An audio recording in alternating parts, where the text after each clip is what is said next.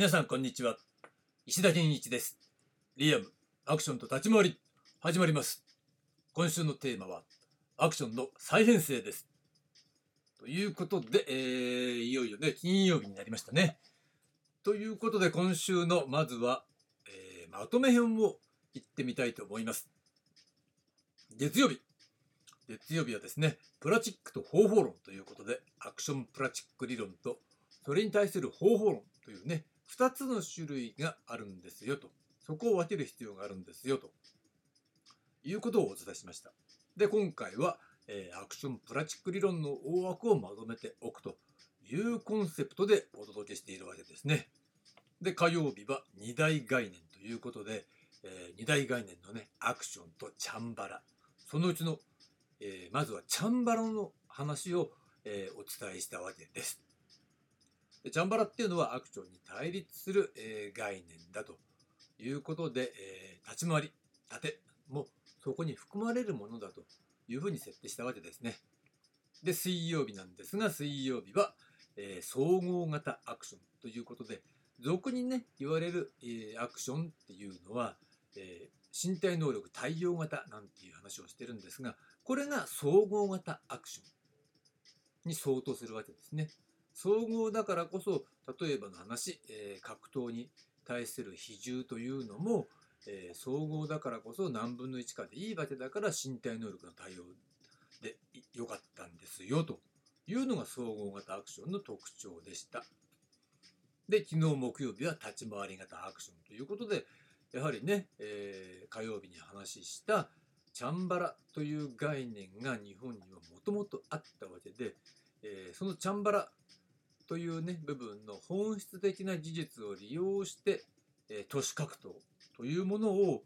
えー、作っていくっていう流れが立ち回り型アクションというものを生み出したということになるわけですね。で特徴としては、えー、立ち回りの技術性とアクションの身体性というものが融合されているという形で立ち回りからのアプローチとアクションからのアプローチ2種類があったわけなんですね。でこれ日本独自の概念なんで欧米で行ってるっていうのはこの立ち回り型アクションの形式を、えー、真似しているだけなんですよというところはしっかり押さえておきましょうということです。ね、日本はオリジナル。そこで、えー、ここまでがまとめの話ね。で、今日のテーマなんですが、今日のテーマは、虚像体と実像体という話をしてみたいと思います。これがね、今週の、えー、紐ですよ。えー、今まで、まあ、言葉を変えていろいろ話はしていたかもしれないけれども、この今回のテーマ、アクションの再編成の中で、えー、一番重要な新しい概念が挙動体と実像体という概念なんですね。で、どういう字書くかっていうと、虚像、実像ってありますよね。あれまんま一緒ですよ。嘘の像ね。態っていうのは体じゃなくて態度の態度ね。虚像の態度の態ね。実像の態度の態で虚像体と実像体ということ、えー、なんですが、これ何ですかという話ね。つまり、えー、その全体をまずざっくり話しておくと、虚像体と実像体の非分離二重構造というのがアクションと立ち回りの捉え方に対して当事者にさえも誤認させる本質構造であり、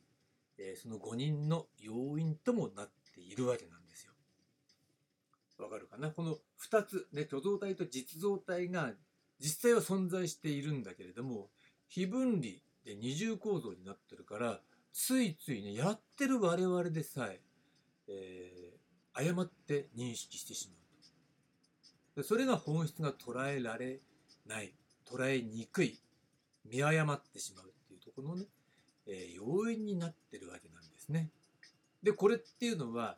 えー、私はアクションの魔術性というふうに呼んでいるんですが、ね、魔術っていうのはこれマジックだよね。えー、つまり手品とかのねあのマジックねマジックに近い表現の構造を持っているということなんです。だからこそえー、ちょっと先に進んじゃうとね説明の前に先に進んじゃうとこの魔術性を重視するっていうことがアクション独自の身体双方を維持発展させることにつながるわけなんですね。でこれを中心とした技術体系こそが身体表現としてのアクションには欠かせないということになるわけで今行われているような単なるトリック撮影の技術っていうのは全く無意味なんですよということね。まあそれはさ見る方には関係ねえよって言われちゃうかもしれないけどこれやる方にとってはとても重要なポイントですよ。だからこそこの虚像体と実像体っていうところをねしっかり違いを押さえておく必要があるわけです。でまずは虚像体の話ね。虚像体っていうのは表向きは実際に行っていると思われている動きのことね。でどういうことですかっていうと格闘シーンね立ち回りシーンを想定した時に作品の中でその役ね、いいものと悪者とかいたりした時に、ね、役の中で役としては実際にリアルに戦っているっていう設定で動いているわけだ。だこれのことですよね。だからフィクション空間の中で実際に行われている動きっていうのはこれリアルファイトであるわけですよ。ね、だからフィクション空間の中で、えー、作品を鑑賞している人にとっては実際に行われているって思われている動き、まあ、思わせているんだけど思ってもらわないと困るんだねこれ立ち回りですからって言って、えー、しらーっとした目で見られても困るわけなんだけど実際に行っているって、えー、思い込まれてるその動きとしてのリアルファイトのことねこれ虚像体というふうに呼んでいるわけです。でそれに対して実像体っていうのはこれは戦っているように見せるための表からは見えない動きのことね。だから表現の骨組みって呼んでも、えー、いいもので、まあ、様式美的なね、ものの場合はこれだけでも成立する場合もあるわけです。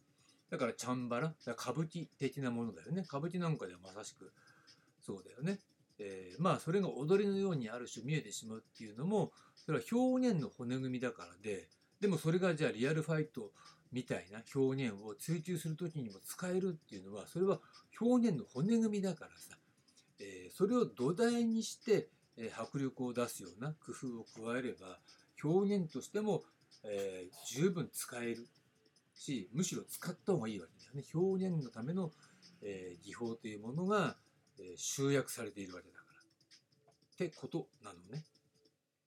つまり実像体っていうのは戦っているように見せるために実際に行っているそう仕掛けを含む動きのこと。だ仕掛けっていうとさなんか、えー、そのトリック撮影みたいにねワイヤーで引っ張ってるとかさそういったものをイメージされちゃうかもしれないけどそうじゃないんだ。それを体の使い方で行ってるのね。だからそれが再三、えー、最近ね話しているマジックのさあの空中にコインを消してしまう空中からコインを取り出すとか空中にポンと放り投げて消してしまうっていうやつねそう指の裏に挟んでるだけなんだよって言っちゃえばそれまででしらっとするんだけどそれやるのにどんだけ練習することがでそれを滑らかに見せるためどんだけ練習してそれが、えー、滑らかにできるようになった時に本当に魔法のようなことが目の前で行われてわーって観客を驚かすことができるわけだ。でアクションもそういった面があるわけですよ。だからそこの、えー、マジックだったら指の裏側にコインを挟んでこう投げてポーンと、えー、消えてしまったように見せる動きもしくは指の裏に挟んでる、えー、コインをさりげなくふっと、えー、空中からあたかもコインをつかみ取るようにして手の中にポーンと移動させるそういう技術これが実像体ですよ。ね。これをこうすると分かりやすいよね。で虚像体っていうのは魔法のように思われるそういう視覚的に見てあ手から空中にコインがポーンと投げて消えたとか空中から空気中から、え、コインをつかみ出したっていうのがこれ虚像体の話ね。でアクションも一緒ですよ。実際に戦っているリアルファイトで戦ってるって思わせてる動きが虚像体で、えー、それを成立させている表現にとって必要な、まあ、先週までいろいろ話してきた。そういう技術性ね。そういったことっていうのは実像体なんですよ。でポイントね、えー、誤解のないようにっていう意味のポイントとしては、えー、この言葉ね虚像実像っていう言葉からイメージした時にさ、えー、一般的な認識としてはアクションが偽物って思われていて、え実際の、え格闘リアルファイトが本物って思われがちでしょ。だからアクションが偽物だからそっちが虚像体でリアルファイトが実像体とかねそういう間違った認識をその言葉から、えー、発想しがちイメージしがちなんだと思うんでそこは全く真逆なんですよっていうことを、えー、確認しておきたいと思います。なんでかって言ったらそれは立ち位置の問題なんだっていうことね再三言うようにね。我々はアクションの実演者の側。だからこそアクションという土台に立ってるからそこから見たら、えー、映像の中で実際に戦っているって思わせてる動きは虚像なんだって。実際は戦ってないんだから本気ではね。でもそういうように見せるための動きっていうのを、えー、工夫として山ほどやっててそれが実像体なのねだからやってることは実像体の動きなんだけどえ見えてるものは虚像体としてのリアルファイトだということなんですよ。だからその虚像体としてのねリアルファイトのテクニックをどんだけ高めても実像体っていう部分の、えー、戦っているように見せるための技術っていうのを、えー、身につけていなければそこがうまくなくては絶対に強そうに見えませんっていうことね。じゃあそれが無駄なのかっていうと、えー、理論的には実像体としてのね表現の動きを、えー、高いレベルで維持向上させていれば、えー、虚像体としてのね、えー、技術っていうことを、高めても無駄にはなりませんよっていうことは言えると思う。でもそれをどんだけ両立できるかっていうことはそれも定かじゃないです。で現実面としては両方を高めるっていうことに関してはとてもリスキーで、えー、究極的には何の意味があるのかなっていうことになっちゃうから、まあ、ある意味もうそれをやるんだったらそれは芸術だよね。どっちも高いレベルでできますっていう芸術であってアクション業界で仕事をするみたいなねアクションスターになるみたいなところでは両方を高めるっていうことは極めてリスキーですよということだけは付け加えておきましょう。なんだかって言ったらアクションスターにななることだけでもリスキーだしなってそれを維持することだけでもだけもでも大変なわけだよね。だから、えー、二と追うものは一とも得ずみたいなことっていうこともありうるというところで実はアクションっていうのは、えー、この虚像体と実像体のバランスというものがとても重要になってくるのね。だから挙動体の方でも、えー、つまりリアルファイトならリアルファイトの方でも要求されるようなつまり実在する動きとして要求されるような技術性や身体能力っていうのも実はないと困るわけだ。ね。空手と同じようなハイキックができるできないで言ったらできないと困るわけだ。それができないと実像体だけだと、まあ、歌舞伎みたいな、つまり舞台表現で軽くポンポンポンと形だけで、えー、戦っているように見せるっていうこともそれはある意味舞台表現では要求される面はあるわけだよね。1ヶ月公演とかね。全国巡業みたいな。ワールドツアーみたいなことを考えたらこんなガチで映像でやるのように、えー、虚像体を、えー、押し出すようなねそういう動きっていうのは向かないわけだよね当然。それはやったことないから、えー、そういったことを度外視して発言するだけで1回ずつやる、ね、それを、えー、1年間全国巡業するって考えたら、えー、実像体重視の動きに必然的になっていく。ただそこをどこまでどうやるのかっていうのがその人の実力だったり表現の配分のバランスだったりするというだけなんですよ。ということでね、まあ、後半やや脱線しましたが、ね、この挙動体と実像体の違いというものを抑えて、まあ、実像体のレベルを、えー、身体性とともに高めるっていうことが結果的にね虚像体の部分を、えー、めっちゃやらなきゃいけないっていうことを、えー、にはならないで